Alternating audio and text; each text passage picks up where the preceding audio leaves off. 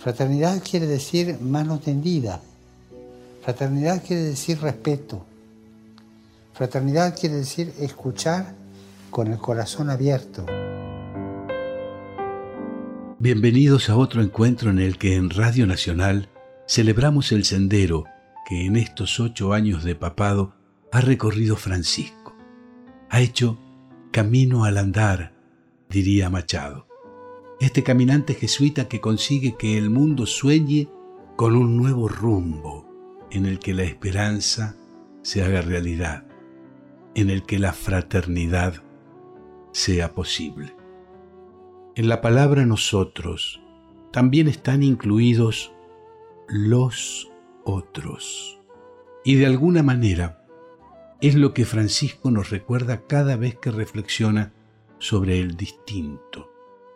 Su papado es el de la inclusión, es el de la hermandad, el de acercarse al prójimo. En un punto tan dividido, este cura del barrio de Flores se ha convertido en el papa del encuentro. Varios de sus pensamientos son una invitación a la confluencia. Disfrutemos de ellos. Frente a diversas y actuales formas de eliminar o de ignorar a otros, seamos capaces de reaccionar con un nuevo sueño de fraternidad y de amistad social que no se quede en las palabras. Qué importante es soñar juntos.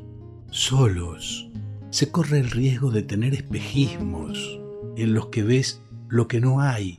Los sueños se construyen juntos.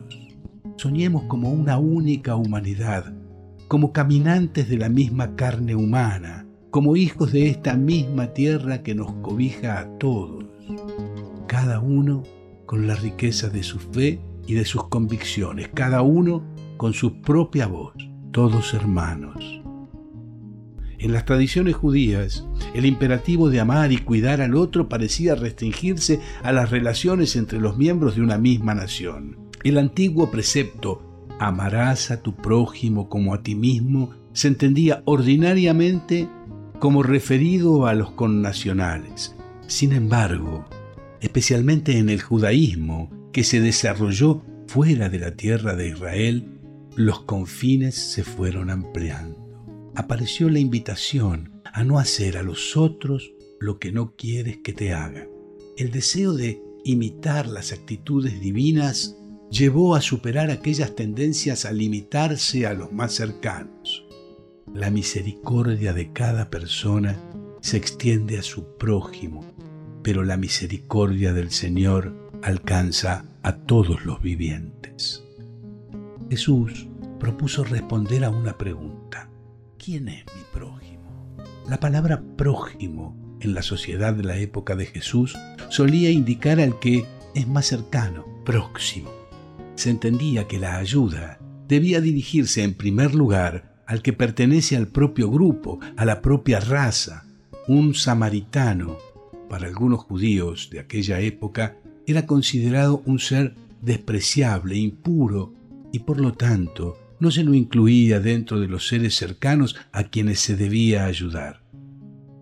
El judío Jesús transforma completamente este planteamiento. No nos invita a preguntarnos quiénes son los que están cerca de nosotros, sino a volvernos nosotros cercanos, prójimos. Francisco, el Papa Profeta en su tierra homenaje de Radio Nacional en el octavo aniversario del pontificado del Papa argentino.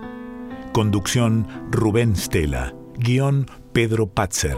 Coordinación Cristian Brennan. Edición Sebastián Céspedes y Damián Caucero. Producción general Alejandro Pont Lesica.